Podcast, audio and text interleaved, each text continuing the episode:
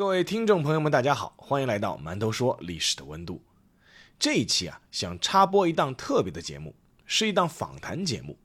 我不知道你们是否知道有个播客节目叫《无聊斋》，哎，我个人是非常喜欢的。没想到最近得到了那么一次机会啊，作为嘉宾去了一次《无聊斋》，和刘洋教主以及六兽聊了一个多小时，特别的开心。所以啊，在征得他们的同意之后呢，把这一期也放上了我自己的栏目。大家可以一起来听一听，如果感兴趣的话，啊，对了，最后希望大家有空的话多去现场听一听单立人的脱口秀。好，那就进入节目吧。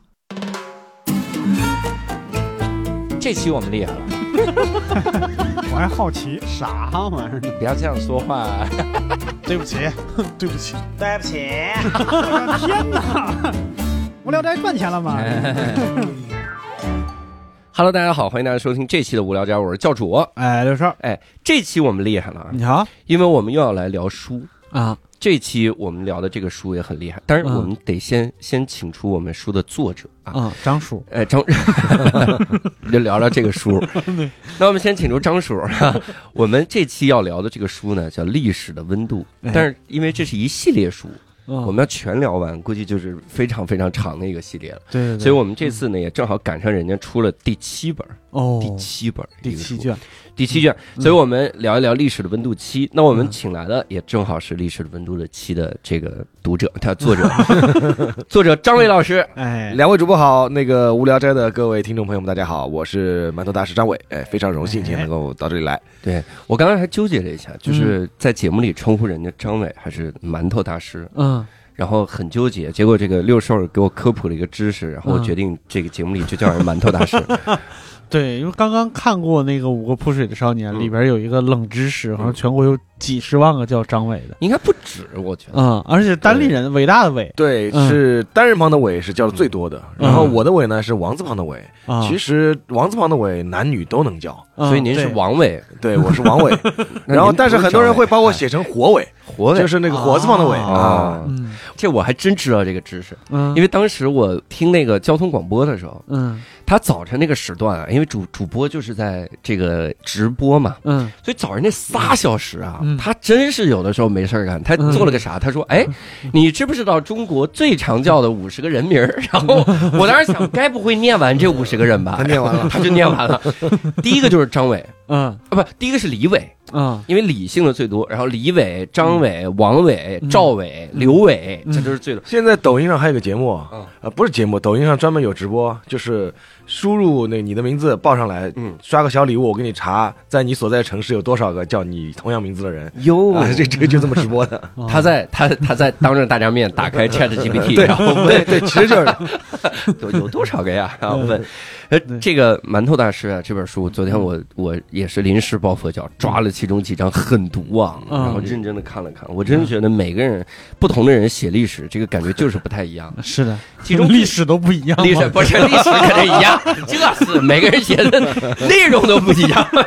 这你我我能插一句吗？嗯你说了，我想起来，就是 你说的那个 Chat GPT，就在前天啊有人就是查了一下，就问那个 Chat GPT Four 刚出来的，说馒头大师为什么要叫这个名字？嗯嗯然后我就看呆了，就是感觉很恐怖，你知道吧？就 Chat、嗯。Chat GPT 像模像样的说了两大段话。啊嗯。第一大段说，呃，馒头大师在接受采访的时候曾这么说过，他说嗯。有一天和朋友们斗地主，嗯。他的一个朋友叫包子，然后馒头大师就笑着说：“既然你叫包子，那我就叫馒头吧。”然后当他创立这个公众号的时候，就觉得馒头很有意思，就用了馒头，就叫馒头大师。嗯。但是这段完全不存在，我从来没有接受过这样的采访。我叫馒头大师也不是因为这个原因，他我编得活灵活现。对对，啊然后还有第二段，嗯第二段更恐怖。第二段他说那个。又是一次馒头大师在接受采访的时候说：“他说我为什么叫馒头大师？因为当时我起这个名字的时候，有什么什么财经大师啊、股票大师啊，我觉得这是一个人人都能成大师的时代。那我索性叫个馒头大师。馒头是中国人最常见的一种食物，我起这样馒头大师就非常朴实。其实我有点讽刺他们的意思。嚯，这个我也从来没有说过，但是我当时起馒头大师的时候，心底里面真的是有这个想法的。嗯所以这我就这我就看得很恐怖，就真的很恐怖。我从来没有公开说过这个话。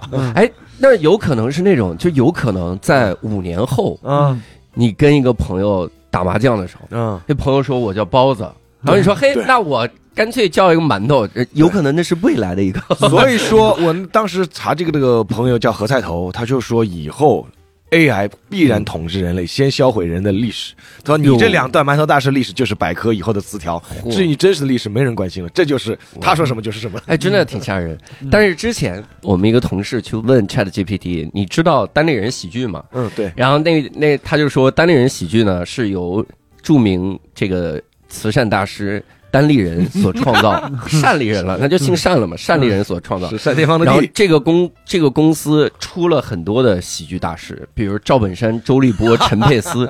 所以 ChatGPT 它有时候就一本正经胡说八道，真的。哇塞，哎，这个这个的确挺厉害，就是摧毁人类，先销毁你的历史。对对对对，就是我，当你假的这个东西到一定量的时候，真的这个东西对啊你就不知对啊对啊，道是不是真的。对，没有人知道了。我今天上午看到那个，就今天上午很流行的一个梗，就是文心一言的画画，嗯，就是用文心一言画画，就是虎头虎脑什么的。对对对，帮我画一个什么什么狮子头，然后什么之类的。呃桃李满天下的老老师，然后这个头上长出那种杏 花桃李。就他全是一个字儿一个字儿拆，什么在一个熊熊火焰下的飞船，然后熊熊然后就是有一个熊熊熊在火啊，焰里，就他变成一个熊的飞船，就是。熊熊烈火，嗯。他画的不会是未来吧？有可能，我觉得有可能，有可能这是一个预言。嗯。所以这个你看，我们先引出了 Chat GPT，然后也也忘了为什么要聊这个。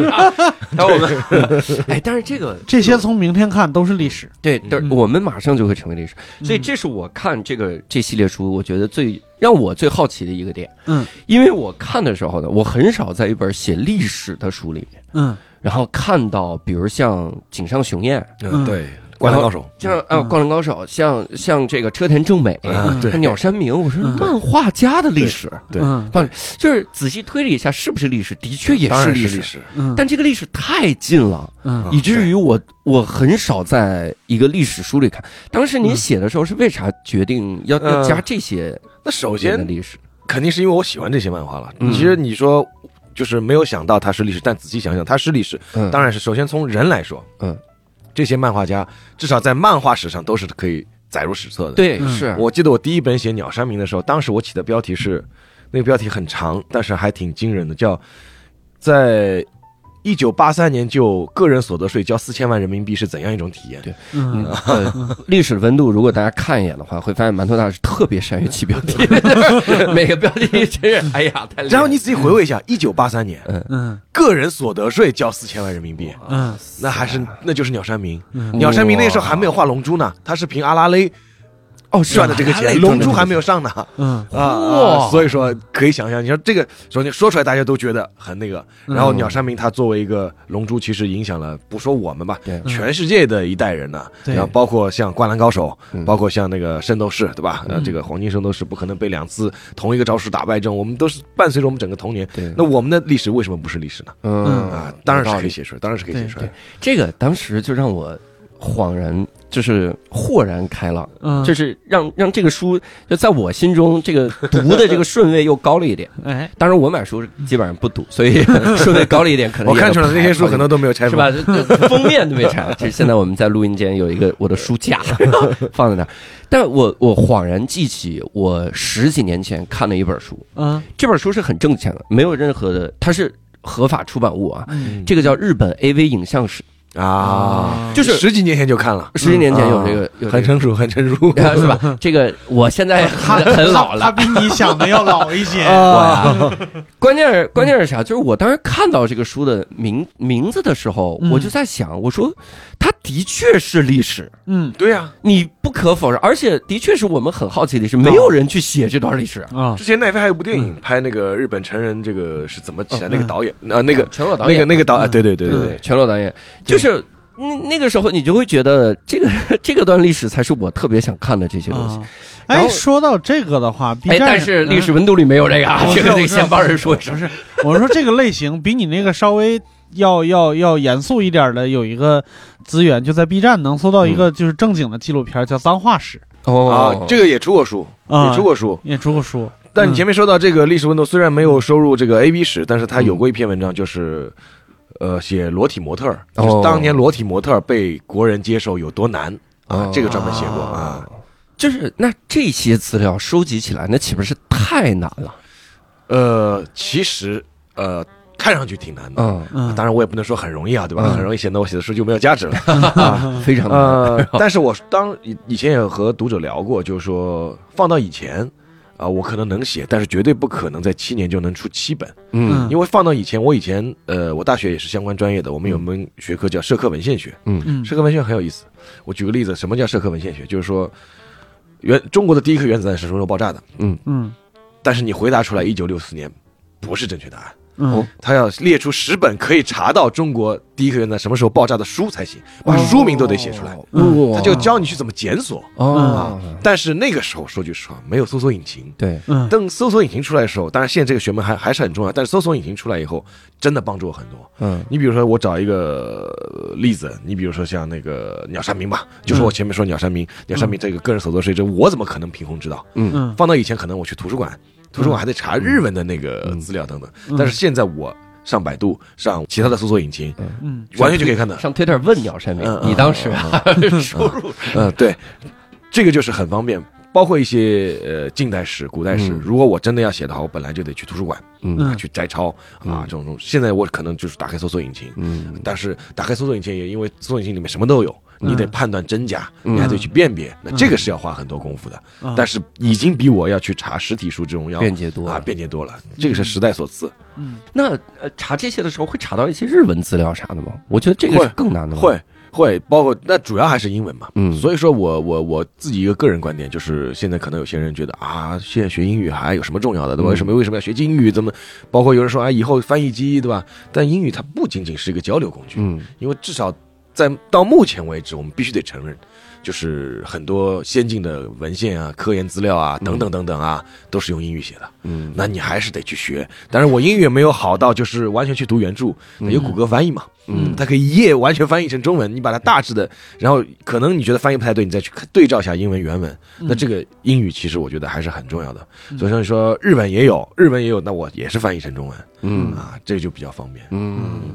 那每次你是自己会决定，就是一本书里面，比如嗯，漫画家占占多少比例吗？没有，因为哦如果你要喜欢漫画家，理论上可以出一本儿，就是是漫画家的温度。然后当然就是，其实我还写过上上一本我还写过《大闹天宫》，嗯，就是那个题目叫《中国动画工程日，勿忘万籁鸣》，就是那个嗯。对万氏兄弟的对，你看嗯。那，然后这本书里又写了嗯黑猫警长，就感觉你你已经规划好了，就是我一共写 二十八本，然后这还还真没规划好。但是呢，因为我自己考虑到这个是最后一本，嗯。我就觉得有些文章我再放不再不放进去就来不及了。啊来不及嗯我特别喜欢的这些那个《灌篮高手》什么，我一定要放进去。哦，那么《灌篮高手》《圣斗士》，然后《黑猫警长》这些呢，凑一个放进去。嗯其实以前还写过机器猫啊，各种都写过。哇塞！我看的时候就有另一个担心，嗯嗯，我就担心你说写古人啊，嗯他不会来对追责，这就是一个很重要的一个。确实，你说的一点不错。对吧？嗯。你说的一点不错。写黑猫警长，我们揣测他的作者是怎么做的，嗯。那作者嗯。有可能会看到呀。是。那这种这种担心咋？呃你比如说，就说黑猫警长吧，嗯。那我都是详细的注明，就在这本书里就详细注明当时媒体采访他的他的原话，哦。以及这个是媒体是什么媒体，嗯。他当时采访，而且我不会是说就是呃比如张三他心里想什么，我会说张三当当年在接受什么媒体的时候自己说什么什么什么，这个也是一种比较客观的写法。嗯你说的这些有。就是你如果写它好，嗯嗯一般来说没什么事儿。嗯，你如果写的不好或者有点争议的，对嗯就会有人来找你。对，呃，我我你让我想想看，我倒没有出书，我当时是写的推文，那文那那那篇推文也也看的人挺多的。我不知道你们是否知道一个叫余双阁，啊，还真是不知道真真不知道吧？嗯是上世纪八十年代上海一个轰动的大案，他是持枪抢银行。哦，嗯就当时持枪抢银行还是很严重的事情，很然后现在也是很严重的事情。然后呢，他又是当当时因为改革开放刚开始，其实呃很多胆子很大嘛，就是各种去尝试嘛。他是他的审判是现场直播的，哦呦，当庭审判现场直播。现场枪毙啊你看，但 恰恰那个公诉人，呃，是个大学生刚毕业，嗯。其实是没有什么异议的，就是持枪杀人，就是那个。但是呢，于双阁找的那个辩护律师又是非常的老道，嗯。然后嗯就是有点像你们看的 TVB 剧一样的，嗯。当庭反驳这个公诉人，反而被反驳的没有话讲。哟。嗯啊，全国观众就看啊，这个太精彩。后来自从那以后，再也没有全国直播过。啊 然后整个事件很轰动，嗯。然后我就写了这个事件，我就说，因为上海人都记得那个雨双阁当年是轰动，其实是轰动全国的。对，嗯然后我写了有后台，呃，就有人留言了，他说我是他们家的外甥哦，啊，小编你这样有意思吗？蹭热点什么什么什么什么什么，，嗯，我就回他我说说这哪是热点啊，就没人知道的这个 放了三十多年，而且我说的哪一个如果不是事实，你告诉我，我肯定修改，哦对吧？这都是从当时卷宗什么拿下来的，这没有什么呀，对吧？嗯但是你说这个问题确实会存在。嗯，是。对，那那我我很好奇，能不能就是告诉我们一下，就当时是怎么决定写这个系列的，然后又是怎么规划说里面我又放点现代嗯，能反驳的人，放点对已经已经反驳不了的人，就这个书其实确实它是有原因的。嗯我我如果从头说起的话，其实我原来是记者，我原来是报社记者，嗯然后我原来是体育记者，我是采访奥运会啊、世界杯啊。嗯体育记者其实有一个特点，它的强度其实是非常大的。嗯你像我采访世界杯、奥运会期间，每天至少要发八千字到一万字嗯啊，当然这个质量就没那么高了，很多就很水嘛，嗯对吧？但是八千字到一万字的这个量要有的。然后我大概是在二零二零一零年左右开始，就是怎么讲，就不在一线去跑了。嗯就是在后面组稿啊什么的。但是其实一个经常写字的人，你让他不写了，他也挺难受的。嗯嗯，但是你们知道报社的话，它其实就是多劳多得，按工分，版面就那么点。如果你去写了稿子，那别的记者他就没有这个版面稿子，奖金就会奖，我也不可能去跟别人抢。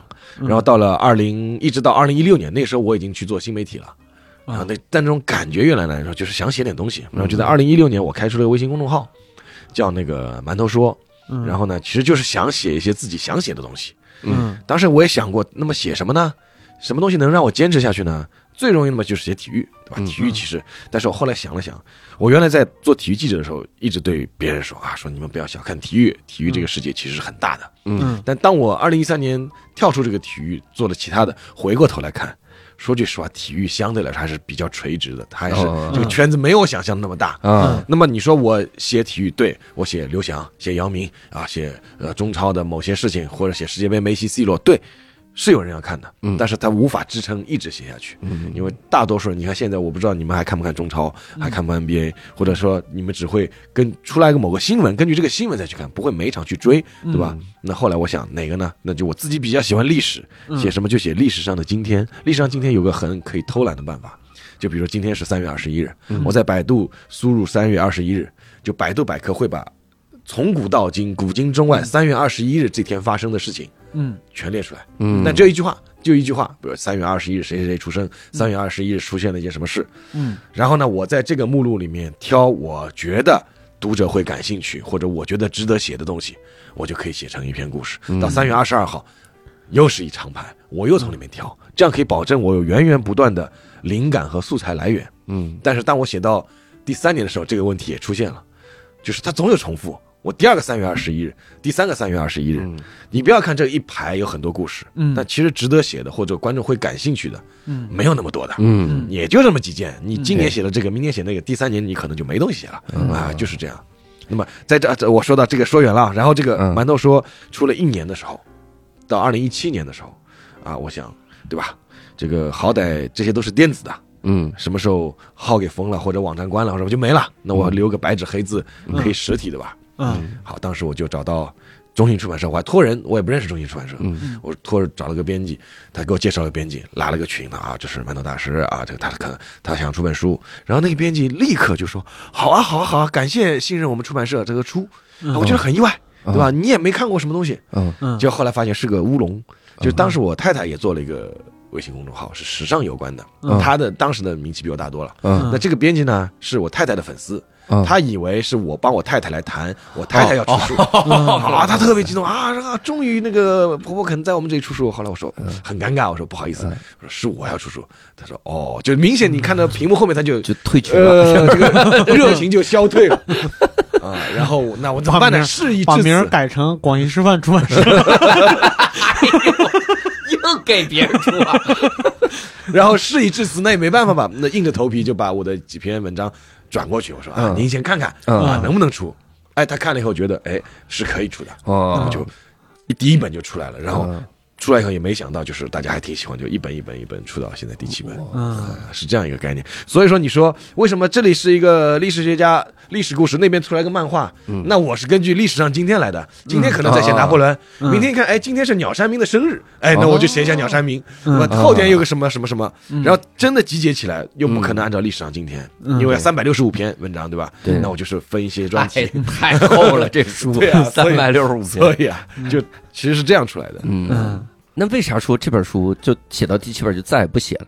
历史不是挺多值得挖掘的吗？嗯说句实话，那个馒头说的微信公众号，就是现在文章的储存，它其实每年就是很简单。我出这书，呃，出的时候其实是很简单的，嗯就是时间差不多了，那个编辑会跟我说：“哎呀，大师差不多了吧？”然后呢，我说你先选，他就从我的微信公众号这个文章里面选出四十篇到五十篇，哎呦，然后我们再碰，再觉得哪个合适，哪个不合适，定一个主题嗯，删到三十五篇到四十篇左右，嗯然后一本书就出来了。嗯那这个文章其实我之前都写好的，嗯那按照这个储存量的话，现在我算了一下，出到历史的温度十应该是没有问题的。嗯但还有一百多篇可以入选嘛，而且我还在不停的写嘛。嗯嗯但是呢，确实还是想做个终结。我觉得嗯两个原因吧。第一个原因呢，呃，其实那时候我说出来就没人信，觉得啊，你这个太谦虚了。什么呢？就是我觉得我不配，就不配出这个，就是能出到那么多的，应该都是大家。嗯。我每次签售看到这个读者啊，捧了一大捧啊，大师给我签个字，或者后台会有读者发这个照片，你看我家的书橱历史温度一到七，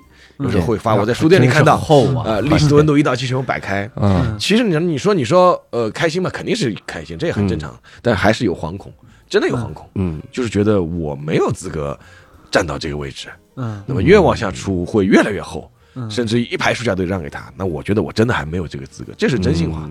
那第二个呢，其实我就觉得，就是要和前面说的也有关，就是其实太轻松了，就每年这么选个四四十篇，然后就能出本书。嗯出本书说句实话，那也不愁卖，对吧？嗯但是这就会让我没有动力去写新的东西。嗯嗯那我也想就是做个了断嘛，做个了断，能逼着自己去想写一些新的东西，而不是躺在这个历史的温度系列这个功劳簿上，对吧？就这么一辈子过去了。嗯。嗯，三思啊，大师，你想想车田正美后边也没还，对我完全想，我我想到过的，车田正美就是最高峰就是那个了嘛，就是圣斗士了嘛。嗯，行，那反正还有一百多篇没写，我写，可以可以，历史的可以可以可以。你为什么？没事，我还用张伟老师的名字，然后我我就是想写，为啥呀？哇塞，那那写那些文章的时候，其实挺费劲的吧？啊，对，那当然写的时候很费劲，嗯。而且确实是有一段时间。呃，从二零一六年七月份开始写嘛，到二零一八年的时候，这这两年是在职的。嗯，然后在职我是做新媒体，又嗯其实七乘二十四小时要候命的，也也嗯。我我印象很深，我一般是晚上十点多到家，如果早的话九点多还能看上我女儿睡觉前跟她打个招呼，嗯。然后十点多把该弄的弄掉以后打开电脑，嗯。一般当时每天基本上都写到凌晨三点多，哟，然后第二天再去上班。哇然后有人说这个啊，你这个肯定上班的时候也在写，嗯还真是写不尽。就是说这个东西它还真不能用碎片时间，嗯，它得一长段完整的、安静的、独立的时间是的对对对对对能想象，能想象，那个时候，那个时候还是挺痛苦的。后来呃离职了以后，离职了以后，其实我觉得压力没有减轻。为什么呢？离职以后确实时间多了，但是原来是副业，嗯就是玩玩就行了，对吧？嗯嗯呃，不写没就不写，我有主业在。但是离职以后，这个变成我主业了，嗯而且那个时候关注的人也越来越多。嗯那尤其你又写的是历史这个东西，你也得负责啊，嗯就是这个查证啊、考证啊、写作啊，就会越来越认真，越来越仔细，花的时间也越来越多。嗯以前可能写一篇也就三四个小时，嗯四五个小时，那现在就完全不是，有时候要一两天，就是光整理资料、查找资料就要很长时间。嗯，是不是一九年的时候决定说，哎，要是哪儿都去不了，然后只能待在家里面写作，该多好。然后接下来三年，对 当当时确实很 也很多人说，就是这个待在家里面对你们这种职业是不影响，对吧？正好可以关在家里面。啊，但其实也也也不是，其实因为要辅导女儿。哦不是，呃，心情会变得很糟糕，哦那心情会变得很糟糕，你会写不进东西。嗯，那写的过程中，就是收集资料或者这个去查资料的过程中，有有没有印象比较深刻的时候呢？比如最难的一个资料之类的。呃，查资料时候其实是这样的，查资料就是有一种情况是比较痛苦，可能说出来大家可能和大家想的不一样，哦，就是比如一个人或一件事情，他如果资料记得寥寥不多，嗯，对我来说很轻松，就是我自己心里会很轻松，因为我查到这些也就这些了，我就可以写了。哦，但如果说这件事情，这个人资料这个铺天盖地、汗牛充栋，嗯。我就会陷入非常痛苦的，就是我查完这个，这里还有，够了够了，不行，还是再去看看，看完这边，哎，那边又有，那边又有，再去看，然后就是很难舍弃，然后你查了很多吧，然后就很难舍弃。那马伯庸就专门说过一段，我当时也跟他说，我说这个真的说到心坎里去了，因为他写这种像《长安十二时辰》啊这种，嗯。他也要查很多嗯。唐朝这种资料，嗯。然后辛辛苦苦查来呢，又不舍得不用，嗯。有些东西你一看这个材料其实是没用的。对，嗯啊，放进去是会很很枯燥的，嗯。然后他会用一种自以为巧妙的方法，多少用点进去，嗯。但是会导致这个就其实会变得难看。嗯。我这里其实也有这个情况，嗯。查了很多资料，就就觉得哎呀不用可惜，但是查都查了，那塞点进去吧。但后来还是得下决心，就是全砍光。那么像这种资料特别多的，这个就很痛苦。嗯，有时候中文查查查查英文，英文查完再查中文。嗯，这个我们有非常大的体会，嗯就是我们就是如果要想到一个包袱，嗯就是先嗯不 想不让他说出来是很难的一个情况。对，嗯是是是，我我突然产生了一个疑惑，嗯比如说有没有查资料的时候发现这个这个要写的对象，他好几次采访内容他是有冲突的，因为呃人人心态是会变化的。有他在采访的时候，他有的时候跟这边说的是这个心态，然后一会儿跟那边又另一个心态。有嗯，那这个时候我就觉得你就是以一个第三方的客观观察者的身份，你就把他这几次都还原出来，哦你就不要去他变了啊，就是 我也不我不会说他变了，哦我就说二零一三年他接受采访时他是这么说的。哦到了二零一五年，他是这么说的，我不会加一句主，因为你们都不是傻子，读者也不是傻子，一看自己会嗯，体会出他变了没变。是我，但是我要做就是，我告诉你，他当时还接过这个采访，他当时是这么说的。嗯，那这个还是有采访可以说的。嗯说句实话，古人是没法采访的。对，所以说，古人我那时候看，我那时候也喜欢看，有些所谓的这个呃写历史的，但凡出现就某人，比如说曾国藩嘴角泛起了一丝笑意啊啊，李鸿章想心想什么什么，这种就是没什么好看。你怎么知道嗯他想的？嗯，包括你，我如果写到有这个表情动作或者他那个话，我都会列出来，就是这是谁谁谁他的侍从长的回忆录里面提到的，嗯有侍从长当时在他旁边，那他说实话，那不管他说这话是不是真的，但至少他是说过这个话，我是有来源的。是。那这个就啊，古人就是他没法办法采访，你只能什么，只能去。揣摩他们当中的这个人物的逻辑关系，嗯以当时这样的利害冲突，他是不可能做这样的事的，他和那个什么不符，或者说有待推敲，你只能这么客观的说。嗯。当时他嘴角不可能泛出笑 意，因为那两天上火。疼，嘴角起泡了。他，嗯那如果是这样写的话，从我，因为我也看过很多历史类的这种、这种书籍，嗯尤其是呃。大家会在里面加入很多作者自己的想法。啊，，对，然后《历史温度》这个书看的时候是这样的，就是张伟老师先在前面写历史，对对对，嗯写完之后自己的感想全集中在后面，前面先憋着，就前面憋着，后面写感想。嗯就是我第一次见到这样的批注版，就 是后面注啊译者译者，然后写一篇文章。对，说明之前没看过《聊斋》啊。这，样，然后后边是这样的。《聊斋》那是人家纯自个儿编啊，自个儿纯编，然后再再编一个感慨啊，嗯这样会不会损失一些个写的时候的精彩程度？会会会，因为说实话，我的感觉啊，嗯。如果我写到那个地方说曾国藩脸上嗯泛起一丝笑意，对，一定是会比当然。曾国藩当时这样说，然后说完了之后怎么样是的。会精彩？嗯。你我说一个吧，比如说我当时写过一篇蒋介石之死，嗯。就蒋介石去世的前前后后的一些那个，嗯。然后呢，呃，他去世之后，消息总得传到大陆嘛，嗯。当时就是有很多传记，包括有一本叫《蒋介石与现代中国》，是一个哈佛的学者写的，他那个结尾就特别精彩，说那个蒋介石消息传来以后，毛泽东毛主席，嗯。啊，就是在听一首词，然后自己在吟唱“君且去，无须顾”，啊，嗯像这种画面像电影一样，嗯。如果真的就有那么一点半辈子大家这个相互纠缠的，但是嗯。包括他们两个，其实，在那个海峡两岸统一一个中国上面是完全有共识的。嗯嗯。那这个结尾多好，嗯。但是我查了一下，不是的，啊当当时不是这样的。毛主席是讲过这个词，他说的不是他，嗯他说的可推测下来两个，一个可能是董必武，一个是周恩来。周恩来当时病重嘛，嗯这完全是不可能想蒋介石的。嗯那我只能把这段从就你说的这个文章末尾去掉，这个做结尾其实非常非常好。对，嗯但是我只能去掉，去掉我就在后面的馒头说，我就会说这个考证的过程就是嗯。不是他说的这个，那这个确实会损失掉点精彩度，但是没办法，这写的是历史，它毕竟不是小说，它毕竟不是什么龙王赘婿啊这种的嘛，给你 给你让你爽的对吧？那 它确实有很多爽，有很多历史上精彩的事情，它剧本都不敢这么写，嗯，但是你得以真实为前提，是的，哎呀，这个我觉得这个取舍应该是非常困难的，是的但是就是只能牺牲，这个没办法。嗯，嗯那那写出来之后，你会看反馈吗？有没有反馈说说这段其实不是这样？因为我觉得历史是最容易遇到这种反馈。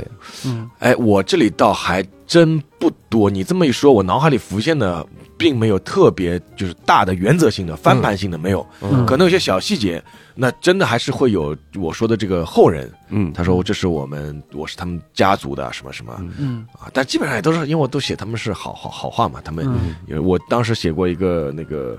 丁汝昌，你们还记得？就北洋嗯。北洋舰队、北洋水师的那个嗯。提督，嗯。他最后其实是呃服毒自杀嘛，吞鸦片自杀的，嗯。因为他在被包围在刘公岛。当时我哎写了这个整个这个过程，写的这个丁汝昌，他其实呃并没有大家想象的那么不堪和窝囊。嗯包括这个那个甲午海战的时候，不是我们一开炮，我们先开炮的，定远舰先开炮，嗯一开炮就把这个他从剑桥上面指挥室什么震下来了。嗯就是我们也觉得很倒霉，第一炮自己司令官就先震下来，嗯但是他是没有退，他是坐在甲板上包扎以后继续指挥战斗的。嗯啊，他然后他到最后被包围在刘公岛的时候，他没办法，下面人全要投降了，嗯。因为这个日本那个海军已经把这个刘公岛全部包围了嘛，嗯。然后一艘出去就击沉一艘，一艘出去击沉一艘，然后他还是最后也没办法，那么他作为一个总指挥，他知道自己是不能全身而退，嗯。他就是吞生鸦片，吞生鸦片很痛苦的，对。不是什么砒霜，哇，一一秒钟没没有反应就就走了，吞生鸦片很痛苦的，最后是。说是半夜一直在嚎叫，然后最后就去世了。那么当然，这个人你说他有他做的不好的地方，但他也不是就说完全什么投降卖国啊什么的。嗯那这批写了以后呢，是有个丁日昌、丁汝昌家族研究会的人在后台给我留言、嗯啊，然后他就是说啊，首先是感谢你写了一篇，然后嗯什么什么。那像这样的留言会比较多一些。哦，哦我我还以为会遇到那种留言，就是我是车田正美的后人，微我五十，然后这是不是以后写你名儿，我叫车尾，车尾。哎，我但是我我还是说现就比较近的这一段，然后我看了这些的时候，我有一个感慨，就是从嗯。突然站在这个馒头大师的这个角度来感慨，嗯。有的篇章啊，嗯。比如我，嗯。我小时候我虽然经历过恐龙特辑可赛号啊这个阶段，嗯但我其实没啥印象，啊，我也就是玩梗说一句“人间大炮一级准备”，哦嗯。所以那个篇章我就没看，因为我嗯。翻开它，我觉得没意义，因为我没看过。啊，像这种有点流行的这个感觉的时候，它我觉得势必会有这个问题。有有有，这流行我没看过呀，你你会发现即便是动画片，嗯，全国各个地区它其实看的是不一样的。嗯。对我我跟我的学生，我以前在新东方的时候，我跟学生说《圣斗士》，嗯，嗯。他们就当新番听，嗯。完全没没经历过这些东西。你要知道，我我是上海人，嗯。在上海地区从来没有放过《龙珠》的动画片，哦，但是广东地区就是从小看到大的《龙珠》嗯。我就我就从来没有看过，我就看的是漫画。嗯。就你说的这个恐龙特级可赛号，在上海地区其实是很流行的，但是可能在你那边当时也不是不是很流行。对。当时我们每集都要看，嗯。但这个你说确实会出现这个问题，比如说你看到这个，你觉得没兴趣，翻过去了。嗯。那我相信历史温度，很多人就是那些相对来说上了年纪的读者，他里面的所有的动漫他都是不感兴趣的。啊对，那我也没有必要为了他们，我这个之所以选进去，还是为了我自己，我就给自己一个交代就行了。啊啊嗯这其实这是每一个取舍，我觉得背后都得 都得有这种博弈哈。是你虽然给自己一个交代，那编辑没没给你一点压力吗？大师可不能选。我我们出版社的同事就坐在旁边啊。当然，这个首先我还是很感激，他们还是很很宽容的。这个、嗯那个，因为我的那个策划编辑，就当初误以为我老婆要出书的那位策划编辑，他叫黄维义，然后他还在把名字 接下来我要说的是感激的话，哦 吐是感激吐槽的话我就不说他名字。啊，他从那个第一本到第七本，那一直是那个我的编辑嘛。嗯然后他，我觉得他还是一个是他挺能理解我这个选这些东西的。嗯，第二个嘛，有个客观因素嘛，书卖的好，你还说啥呀，对吧？啊书卖的好，你我怎么出就怎么出呗。啊，只要符合社会主义核心价值观就行了。嗯，怎么怎么定义卖的好？就是咱们今天一直在问，怎么怎么定义贵，怎么定义卖的好，就是全啊，是这个倒是有一个有一个，对我原来也不太了解这个出版市场，嗯但是我看看了一些文章，包括前段时间刚看了一篇文嗯。章，其实大家聊你们你们不知道，其实虽然我们说互联网出来以后，是我们想象中实体书应该是受到冲击的，对，但其实世界出版图书世界图书出版市场并没有受到我们想象中的。其实，在过去几年里面，很多时候实体书的出版量它是在增增加的。哦，在增就比如说，你看，你再怎么着，你虽然不拆封，但是你会放这个一架子书在旁边，对，吧？但是因为这些书啊，它没有电子版，那 我要有电子版，我还不买了。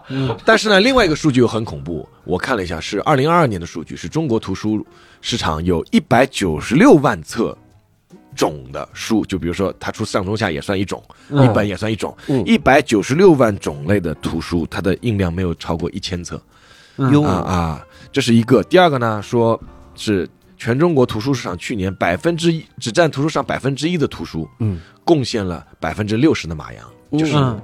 就是完全是头部效应。嗯。就是你虽然看啊，这个这个作者作家现在有以前有作家富豪榜嗯。啊，真有钱啊，什么都是年收入千万满水，但是有大批的路有冻死骨，就是嗯。全部都饿死了，他可能连腰部都不会有了。原来还有腰部，现在可能全是足底底部了。那你前面说怎么算多？据我了解，呃，反正出版社人说，就是一般来说，你如果卖个三五万册，嗯，一些小的出版社就能说是畅销书了嗯啊，十万册以上那就是超级畅销书了哟，嗯啊，就是现在就是这样一个情况。哇塞！那好，那反正这个这个系列现在算是完结了。那有没有哪个人物还是觉得，哎呀，要是能把它写进去还挺好的？啊，那还是有很多，但是我虽然可以说口口水话的问贝利对吧？你最精彩的进球是哪一个？我说下一个对吧？下一个，但你说的完结了呀？对对对你不踢了呀？其实我可以给你们看那个，我我我有一个我有个锤子便签，专门有一个有一个文档，嗯，就我有时候想到什么就会先记上去，嗯。就是哎以后可能会写啊。这里面你看啊、你说人吧，这里有隆美尔。啊，这个啊隆美尔然后那个彭加木，就是那个罗布泊失失踪的那个科学家，嗯。哎，包括那个卢泰愚，嗯。啊，杜聿明、金圣叹啊，陈景润，哇。我就直接照着读呗。这张宝胜嗯。啊，然后反正类似于很多戴季陶，这些都是还是可以写的，嗯但是书不出了。嗯微信公众号还在更新，啊，微信公众号的文章还是会继续写嘛。对。对就换个名儿嘛，这个系列就出到这儿。下次我们出历史的体温，然后不，那个历史的高度、历史的历高度历史的厚度、历史的烈度都能出历史的维度啊。对，哎，你别说，历史的维度就是昨天那个编辑刚跟我讨论，哟说下个系列我们就出历史的维度吧。哦，我说还是别，为什么？你这一本正经说啊要告别，嗯然后没多久挂羊头卖狗肉又出来一个啊新瓶装旧酒，这个对大家不太尊重。所以解决方案还是只有一个，我写，然后我来抄，就是这这图什么的，你就写个历史的百度吧，好不好？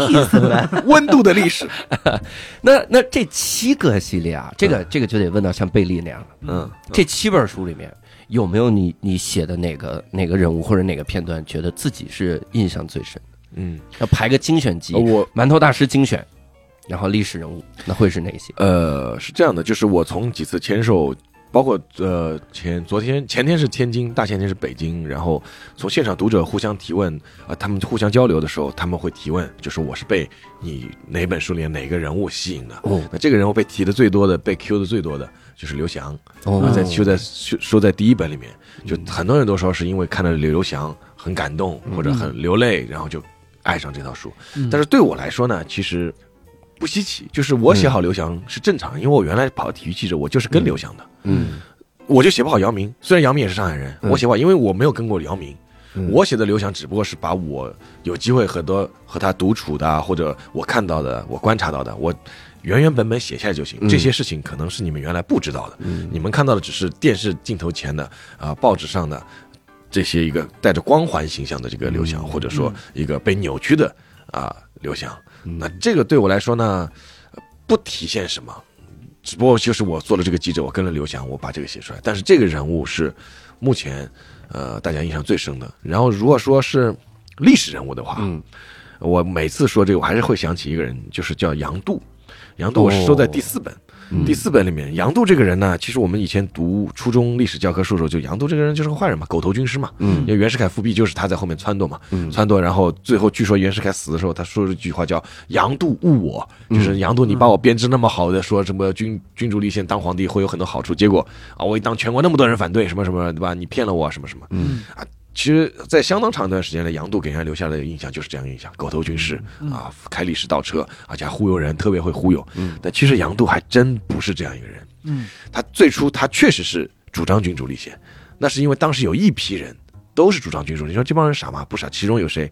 有严复啊，严复是写《天演论》翻译《天演论》的，嗯他提出来那个适者生存，优胜劣汰，适者生存，当时启迪了一大批中国的年轻人和知识分子。胡适为什么要叫胡适？他这个“适”字就是看了《天演论》以后很激动，就适者生存，他就选了个“适”字。像严复这么第一批睁眼看世界的人，他最后也支持君主立宪。嗯为什么？就这批人，我们就说这个历史温度有一个很重要的一个，就是你不要开上帝视角，嗯你就是你穿越回去，你当然知道后面会发生什么。嗯，但是你如果不带记忆穿越回去呢？那你可能未必比当时做的那些人要做得好。那当时那些人，他们也都不知道中国未来的方向是在哪里，他们也发自内心的希望中国能变好。那么有的人就选择了君主立宪，有人选择共和，有的人选择改良，有的人选择革命。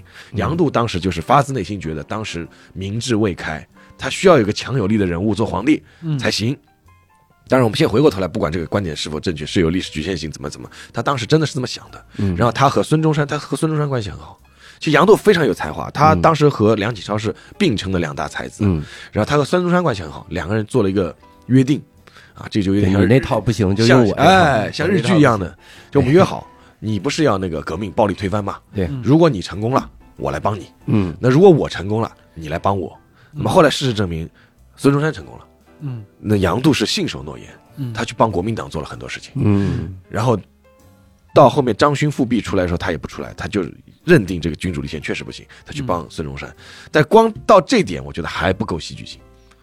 杨度他其实真实的身份是中国共产党员哟啊，这个就更那个了。这个是谁说的？是周恩来同志。最后他在呃身体快不行的时候，他说，因为呃我们的周总理他其实当时也负责中央特科，他知道很多嗯只有他能够知道的事情。嗯他也知道自己去世以后，有些事情如果不说，就永远没有人知道了。嗯他去世之前专门说，说杨度是我我党的党员，是地下党员。嗯是什么呢？就是杨度到最后他是认识了李大钊，他后来把房产都变卖了去救李大钊，然后他为我党当时做过很多事情，然后有人当时就说，你看杨度你就是个投机分子，对吧？又是保皇帝，然后又是国民党，那又变成共产党，嗯然后杨度就说了一句，他说你们去看看我是什么时候加入共产党的。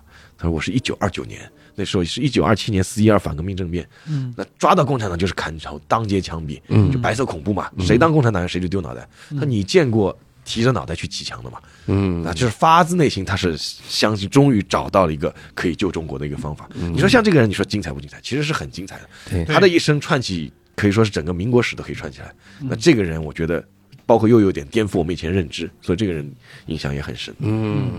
那会有人说你给洗白吗？就是 我总感觉会有人嗯立场特别先行，然后说你这就是洗白。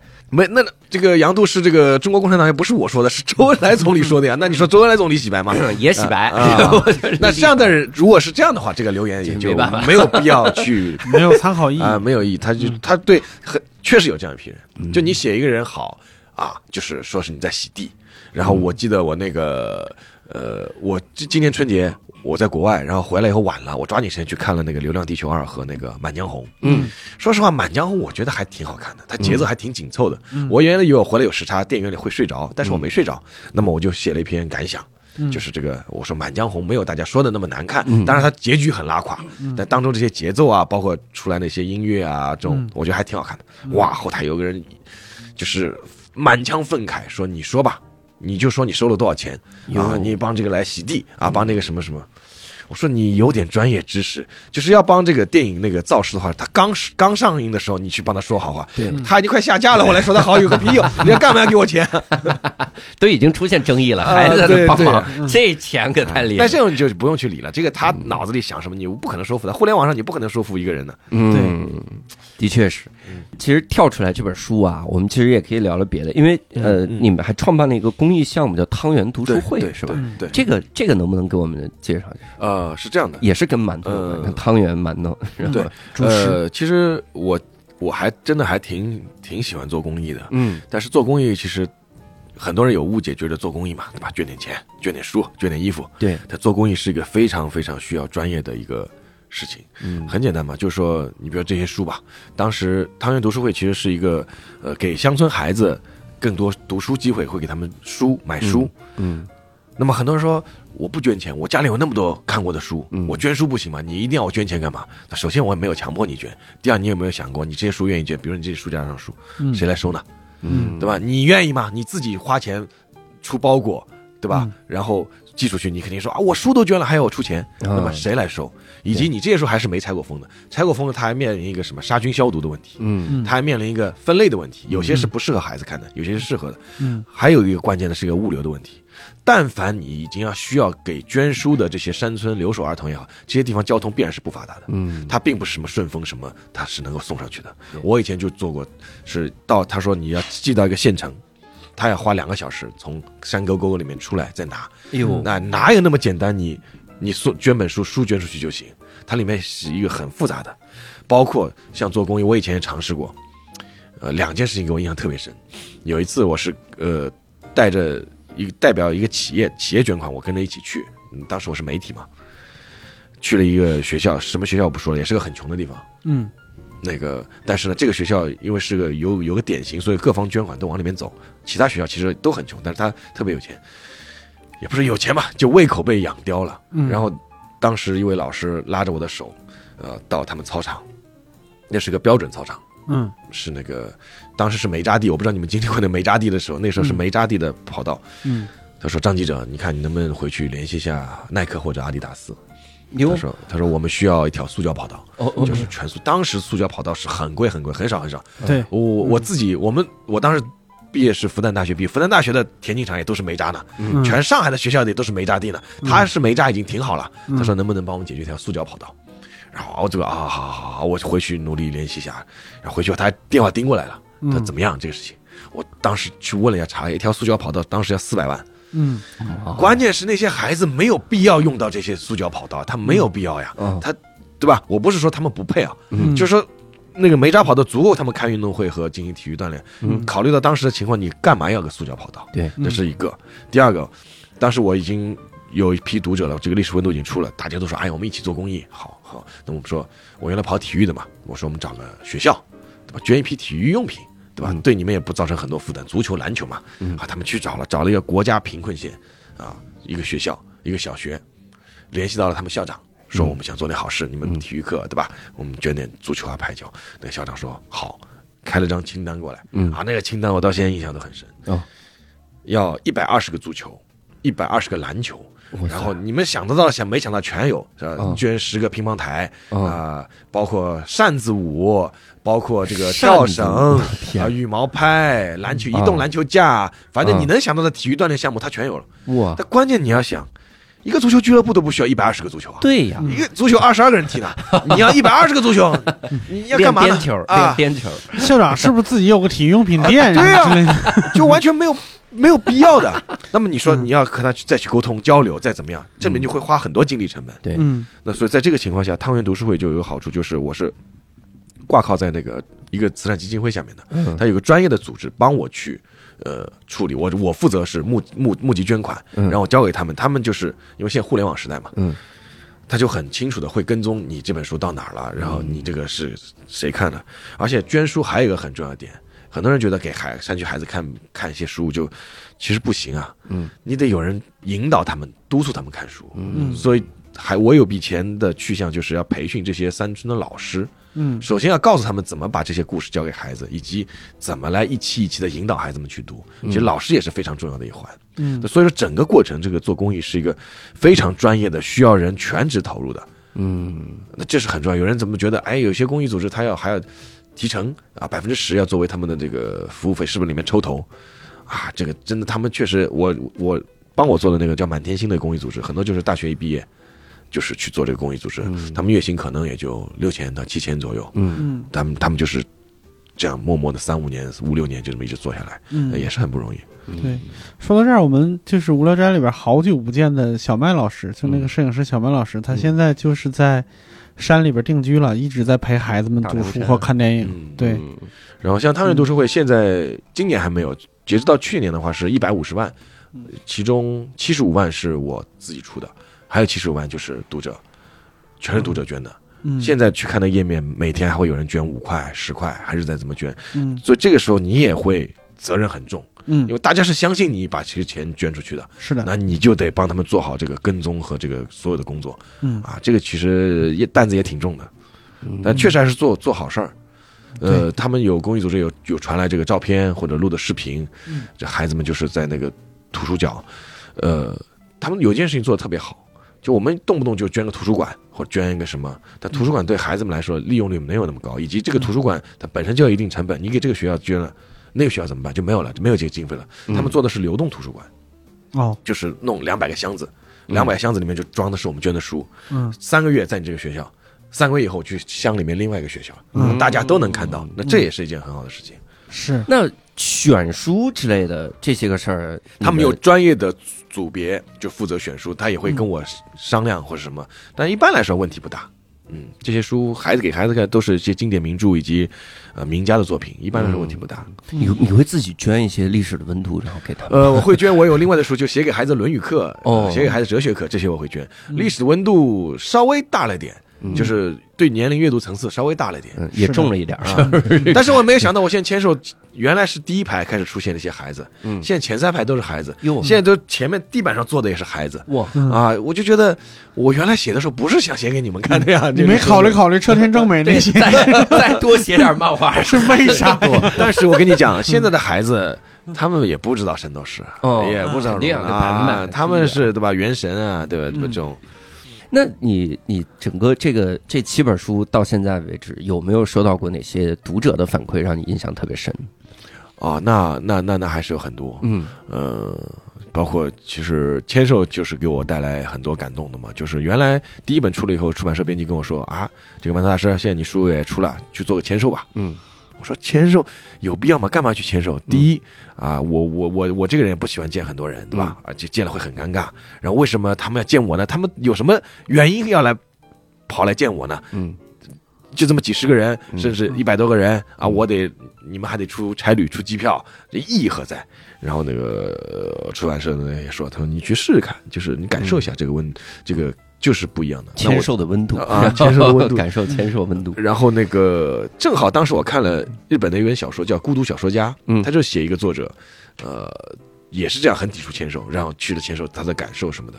啊我后来去了，发现他描写的一模一样，就是说，原来在我的这个读者这两个字是非常抽象的，嗯，就是就是读读者啊，我对他们来说，馒头大师也是个非常抽象的，嗯但是在线下这个时空，在一个时空里面聚在一起，每一每一个抽抽象的读者的形象都变成一个具体的面孔。嗯啊，有男有女，有老有少，有的会坐高铁从外面赶过来，有的会给你带点小礼物什么的，嗯你就会非常非常的感动。嗯然后就是写下去的动力也会非常足，所以说我觉得这也是这个出版社编辑老师的一个阴谋，对吧？这个 对，确实让读者来激励你，你这个继续写下去。啊 这个时候你真的会觉得啊，我这个何德何能，对吧？啊，我还是好好写，好好写，好好写。嗯啊，这个是这是说具象啊，说的是感动的。当然这里有很多就不一一列举了，也有也有骂我的啊啊，骂我的。你说印象深嘛？那也有嘛。我记得我当时还开了一个小号个人微信，因为当时微信只能加五千个人嘛。嗯后来我另外开了，就是用来加读者，加了现在是一万两千多个人。嗯那么大家有了像你就是单独交流的机会，结果有个人就给我留言，我印象特别深，说你看看你啊，这一年你都写了些什么东西？这个你是不是忘了初心了？什么什么什么什么。后来呢，我我我我我看了看那一年，那一年我写的东西我觉得挺好的嗯啊，都而且我很认真，我没有任何偷懒。嗯后来我想明白了，确实有这么一批人，什么呢？他们很喜欢看我写的抗战那段历史，哦，他们看的时候都是热泪盈眶。当然，这个是对吧？无数先烈抛头颅洒热血，保家卫国，什么衡阳保卫战啊、啊常德保卫战啊等等等等，包括我们杨靖宇东北抗联啊。嗯，但是他们一旦看到其他的，他就觉得不能让我热泪盈眶，嗯就觉得你偷懒，嗯你你你你没好好写啊，你就写一些，比如说车田正美这种东西，他 觉得你你你在偷懒。嗯。但其实对我来说，我是觉得，首先历史是多元的，第二嗯。我我也不想，不然我就写个抗日战争史好了。嗯。其实我甚至我我说一句不客气的话，我说我能我我我写东西让你们流泪是流泪是不难的，嗯。但是这种是不好的、不礼貌的，动不动让你让你流泪。嗯。那我也想写些其他东西。我所我所希望的，倒不是你看了以后哭，而是看了以后很唏嘘，就是觉得啊啊，这个事情怎么是这样？你比如说，这个第七本收了一本，收了一篇叫《右天王之死》，嗯。就是太平天国啊，最后那个幼主啊，十五六岁逃出去以后被抓起来，抓起来以后他还很信任别人，说这个都是这个我我老爹这洪秀全做的不好，我以后是要考秀才的，他还幻他还幻想居然自己能活，还走这个哎他完全那个仕途啊，然后他死的时候十五岁，啊，是被凌迟处死。哎呦啊，他前天晚上还在写诗，什么感谢青天大老爷，我要好好做秀才，嗯好好读书。就我以前有四个老婆，我以后只要一个就行了。但是我我现在太早，还不要娶老婆，等我二十岁以后再娶。哎然后被一刀一刀凌迟。哎你看这个文章绝对不会哭，但是你会很唏嘘，你会想很多事情，包括你会想。他现在儿子要做秀才，当年洪秀全为什么金田村起义？就是因为他屡屡次考秀才考不中，不他才才起义。就这种东西，你自己想想就觉得历史真的很唏嘘。我是希望有更多的是这样的文章。所以他说那个啊，你写的什么东西什么的，我我一看就知道，就是这一年确实抗战的写的比较少了。嗯，那当时我也想跟他解释一下，刚刚要回，发现他已经把我拉黑了。哎呦，拉黑是以礼貌的，像约约翰列侬之死也是同样的理由，就是你丫变了，对对，一枪是吧？对，他下午那个歌迷下午还参加他的活动呢，晚上一枪把他毙了。嗯，那每次签售的时候，大家是不是问的问题基本上就是那些，也是我们博客里问的这些吧？哦，没有没有没有，五五花八门。哦，呃，一开始我的签售大概前两本的时候，每次读者互动都是互联全网直播的，嗯，包括什么腾讯视频啊，什么都直播。嗯后来发现不能直播。问的太可怕呃，有一次直播就他问了一个问题，问到就是书店都可能被端掉的，哎就当场就拉掉了。然后后来说这个以后不直播，那么就这样还是会有很多刁钻的问题，绝对不会像你那么礼貌客气。嗯就有一类人，也六神也到你们这来做过节目，我跟他交流过。嗯我们那个签售最怕哪一类人站起来提问，嗯就是中年大叔，哦，发量已经不多的，嗯 手里有这个枸杞保温杯的，嗯有时候斜挎一个包的，嗯但有时候是主持人帮我选啊，这位。这位同志已经举手举了很长时间，给他个机会。好了站起来我就心头就揪紧了。他们问出来问题啊，嗯哇，全是这种特别刁钻的。那我说几个能说的啊，嗯有一次在重庆，他说那个呃满头大师，我听你前面说那个呃提到了解放碑，嗯。我想考考你。哎，很多大叔就说我想考你个问题，哎。你知不知道？啊？我想考考你，你知道解放碑啊原来是干嘛的吗？嗯。还好我知道，我说嗯。我知道是当年是一九四五年抗战胜利以后是嗯。民国政府、国民政府树树立起来纪念这个抗战阵亡将士这个解放碑。嗯。好，你知道，那你怎么看待现在教科书啊？只说谁谁谁抗日，不说谁谁抗哎日，你怎么？哎他们就专门问问这个事情。嗯我跟他说，你去看一看教科书，可能你那个时候教，现在教科书我们我党早就承认这个国民党这个在正面战场上的作用了，只不过我党的是中流砥柱作用，对吧嗯？这个你要去看一下嗯啊，这个这是一个。还有我也是在重庆啊，重庆还是那个，他说站起来说，王大师我没有问题，但是我有个想法，我祝福，希望你的历史的温度嗯，成为禁书。哎呦。这只有成为禁书啊，才能够这个名垂青史，什么什么什么。哎呦，啊，我也没法回答，对吧？我说啊，这个我这个历史温度都是符合社会主义核心价值观的，不会成为禁书的。你是不是其他出版社派过来？啊。这个大叔会问很多问题，还有一个呃是中年的妇女，但中年的妇女一般是比较比较友好的，但有一次是在哪里我忘了，嗯。第一排就一直高高举手。我一看这个就是挺难对付的，嗯我就假装没看见。还是假装没看见。然后又是主持人点了他，嗯前面说了一长串，要不每次跟主持人说一下，每次都主持人点。他他说什么呢？他说我们家是老北京哦啊，然后那个我们家是第一批就是苏联援建的公寓，我们家是全北京第一批用上抽水马桶的人哦啊，然后怎么怎么怎么怎么怎么，反正说了很多。嗯，那我想请问你，你是怎么看待苏联解体这个问题的？这和老北京有什么关系？呃 对啊，然后我说那个我说还好，我当时脑子里突然蹦过一句话，哎呦，我说我说这句话我不知道谁说的，有人网上有人说是普京说的，但没考证啊。但是我觉得这句话呢，可能在这里可以部分的回答你问题。就这句话怎么说的呢？就是呃，所有现在还怀念苏联的人，他对对俄罗斯人，所有现在还怀念苏联的人都是没脑子，嗯，嗯，所有现在忘记苏联的人都是没良心。哟啊。我觉得这句话，我就脑子想的，我说不是是我说的，但是这这个不是普京说的，是他们一个一个将军说的。对吧。嗯，反正我就说对是，反正是嗯。一个人说的啊嗯，他就很满意。嗯。后来那个书店出书书店的工作人员后来跟我讲，他说这个人每一场作家来签售，他都会来，都问都会在第一排，都会问各种问题。嗯，但是让我比较欣慰的是嗯啊，他还说他从来不买书，从来不买书。那他这也不是读者呀。但是我比较欣慰的是那天他买了本历史的问题。哦，原来这个哦，就是因为答的好，买一本太难了。考考你嘛，就是考你嘛。你这签售会，我以为是读者见面会，没想到是推销了。他然后我最答答题最喜欢的是什么呢？就是孩子起来，啊馒头大师，你为什么要叫馒头大师呀？啊。啊，一听到这个问题，我很开心，对吧？哎，我刚巴拉巴拉巴拉巴拉讲，但是我前面说那，ChatGPT 四是以后变成变另外的答 GPT 案。在下面问，然后孩孩子说：“你说的不对，那个那个 ChatGPT 是这样。啊对，我我大学的时候参加过一次签售，是当时一个台湾作家廖信忠，啊然后他台湾这些年，嗯。然后我们台湾那些年，他刚出那个书的时候，然后来到浙大，然后做那个签售，嗯。当时特别逗，我第一次感觉到一个作者，嗯。他的这种这个警惕性会比读者高很多的感觉。嗯。就是锤炼过的这个摸爬滚打，他他太逗了，我们底下有一个同学，我不知道为啥，同学站起来说。他也是，虽然不不到中年，还是一个大学生，但也斜挎一个包，头发也差啊，不多，斜挎一个包，头发也差不多。廖廖先生您好，嗯，啊，一听到这个我就很很紧张。张先生您好，我想我这个来找茬了。廖先生您好，我不是他，他的找茬，他直接就被廖先生给打回去了。他是这样，他说：“廖先生你好，我是民国九十八年入学。”然后 廖老师当时就说：“你是有民国情节吗？你怎么回事？”我们全场都笑了，说：“至于吗，大哥？你在干嘛呀？”那是我唯一参加过一次签售，我觉得签售会出现很多幺蛾子。啊，有些还是确实是挺有意思的，就是和读者交流，但是有些就是你会很紧张，他嗯。万一窜出些什么问题，是。就会那个。对，尤其是尤其是台湾的作家来的时候，我觉得这个签售特别紧张。有我这个，我后台有很多台湾，这个后台也可以看数据嘛，嗯。就读者来自哪些地域，我这里还是有不少台湾人的，嗯。但所以说他们一旦写到这个抗战，嗯。还有双十嗯。啊，他们就会很激动，就会留言。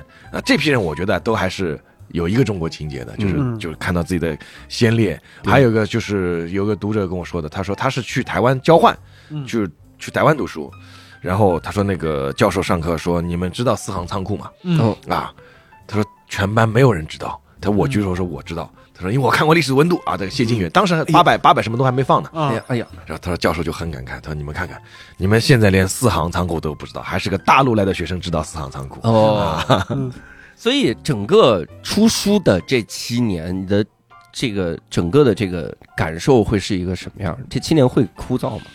啊，不会啊，所以说我也有点害怕，就是什么呢？就是其实嗯这七年已经形成了一个习惯惯性，每到一个时间点就开始要抽书稿，那等等等，然后又开始签售机了啊，要全国各地去和大家见面。其实那个和读者见面也挺开心的，一开始我就不好意思，然后他们要请吃饭，我说怎么好意思让你们请吃饭？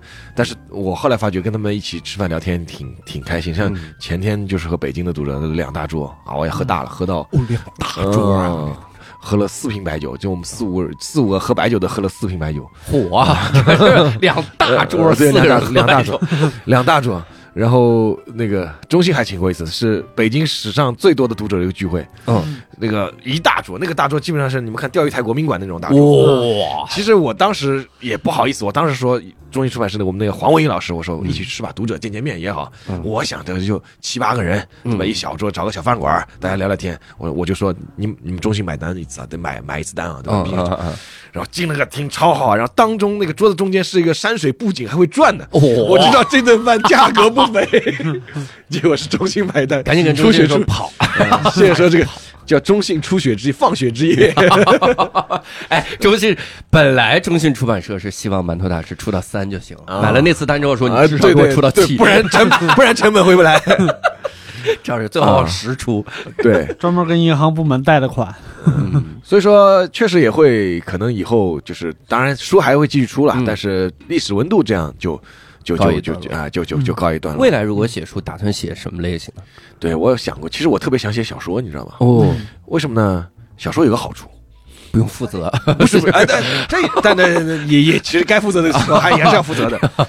但是小说有个好处，它可以改编成影视剧嗯啊。其实你看到自己的作品被改编成影视，其实还是有种自豪感的。嗯嗯但是历史温度是绝对不可能。你哪怕写的再精彩，有编剧有导演看到这个受受到了启发，他也不会来找我买版权，啊因为这本来就是历史，他不就是历史对他不需要来找我买版权。嗯但是像马伯庸，嗯他如果给他里面加几个名字，虚构人物的名字，把这故事再倒倒的捯饬捯饬，哎，他就可以卖版权，对吧哎？难道我不说要卖版权这个事情，但我就说这个成就感。嗯但是呢，另外一方面，写小说真的还没有那么容易的，尤其是写长篇小说，这个是要有天赋的。嗯真的，我特别佩服谁呢？南派三叔，嗯像南派三叔这种，就是写小说为什么会有说要有天赋？其实你看南派三叔啊，那我反正我也不认识他，我也不怕他听到这个我。客观评价，他的文笔其实是很一般的，嗯。他没有什么文学性的描写，嗯。但他讲故事太牛逼了。啊，嗯。他这个故事真是一个一个扣着你往下往下看，嗯。然后看到我现在回想起一些细细节，我到现在我背后还会毛骨悚然。哎呦，嗯。啊，这种什么湿婆爬在天花板上，这种怎么想出来的？嗯。然后这种盗墓，这个就是有天赋，嗯。他能一本一本写下去，这就是天赋，一般人是达不到的。嗯。那我我觉得像马伯庸这样，他也是一点点锻炼出来的。他最早的一些短片，然后《古董局中局》出道二，然后《十二时长安十二时辰》，他也是一点点磨练出来的。那写小说没有那么好写，我自己心里面有几个架构，嗯但是说句实话。二位，你们可能也是有过，就是青少年时期，脑海里总会有个，然后立刻摊开纸就写，写了个开头，觉得写不下去了，啊，换一个吧，换一个吧，对，后边编的故事全啊。是线性的，啊对啊，第二天就就就烂尾烂尾了嘛。对对对，然后这是一个，第二个呢，可能也会尝试想写一个，就说透一段历史时期的，嗯。因为现在这个历史温度期呢，因为前面说过了，是因为历史上今天嗯。导致它是东一榔头西一锤的，东一榔头西一锤，这边在讲袁世凯，那边去讲曹操了，曹操看完怎么出来个鸟山明，反正就是他就是啊，这是一个点 一个点一个点，但是呢，它有个好处呢，一个呢是当他出到基本的时候，嗯这些点就慢慢可以织成一个网了。哦啊，它就是是前后都可以联系起来了。第二个呢，也正是这么一一篇一篇独立的，导致现在现在这样一个信息碎片化的时代，大家反而也看得进去，嗯他没有什么压力。看完这篇不错啊，合上就合上了。第二天再看，它是个新的故事，是而不是哎，我是昨天看到哪儿，算了算了，不看，想也想不起来就不看了啊。这都有倒又是个好处。所以说，很多人是差旅途中会带历史的温度看，那它正是没有什么压力嘛。嗯但是呢，我觉得写一个集中的历史的一段时期呢，也有好处，所以说也会往这方面去想想考虑一下。嗯，对哎，我说到南派三叔，我特感慨，嗯就是你看他那个天赋、那种想象力、嗯那种那种能力，嗯。他他有代价呀。嗯。当年哦因为我对对对我我很早开始用微博，我是亲历南派三叔，就是那个抑郁。当然是抑郁症还是嗯双向，嗯。双情感障碍，嗯嗯。然后发作的那段，然后是南派三叔说半夜里看了镜子什么的，我看。对对对，说他妻子代发了一条微博，对对对对说其实我也想，我也说大家已经送到精神病院，然后配配合治疗，嗯。然后说大家大家不要担心，怎么怎么样，这就是说到一点，这是有就是出色作家，嗯。但我我不在此列啊，就是牛牛牛逼的大神作家，他都是有代价的。就是什么嗯。呢？因为有些人会觉得这个作家写的好好，什么呢？就是把我心里那种感觉说不出来的话，他把我说出来了。对，我背上挠不到的地方一个痒，他就把我挠得很舒服。嗯。这是作家的能力，他就是有一种共感的能力，嗯。他能够感同身受。嗯。那这种能力，他其实是把双刃剑。嗯。一方面我能感受到你的喜悦、你的痛苦，但另外一方面，我本来不需要经历这种，过度敏感，所以说你看日本作家里面很多都是自杀的，对对对。啊，其实到一定程度他就过不了自己这关，嗯，对，就他这也是这就是付出的代价，对啊，对所以这些作家都都是都是不容易的，那个很容易失眠、嗯，抑郁这种。的确哪行都哪行都不容易，我相信你们在想段子、想梗的时候，也也挺挣扎，也特别容易 是吧？是吧？呃相当容易。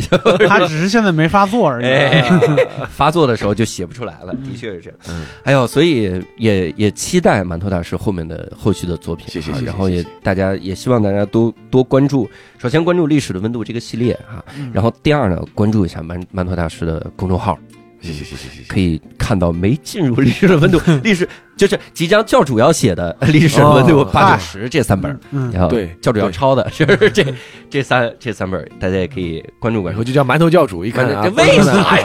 我抄我不换个吃的，我 馒头教主感觉离鼓楼不远。我得米饭教主，米饭教主，我得至少得换个主食。嗯，所以呢，也希望大家多多去关注一下。然后呃，非常感谢馒头大师跟我们分享这个书，然后也非常感谢各位听众的收听。如果大家想跟我们继续来讨论，欢迎大家在评论区留言讨论，或者在公众号“无聊斋”点击底部的菜单栏有一个听友群，扫码就添加我们的小管家就能进群。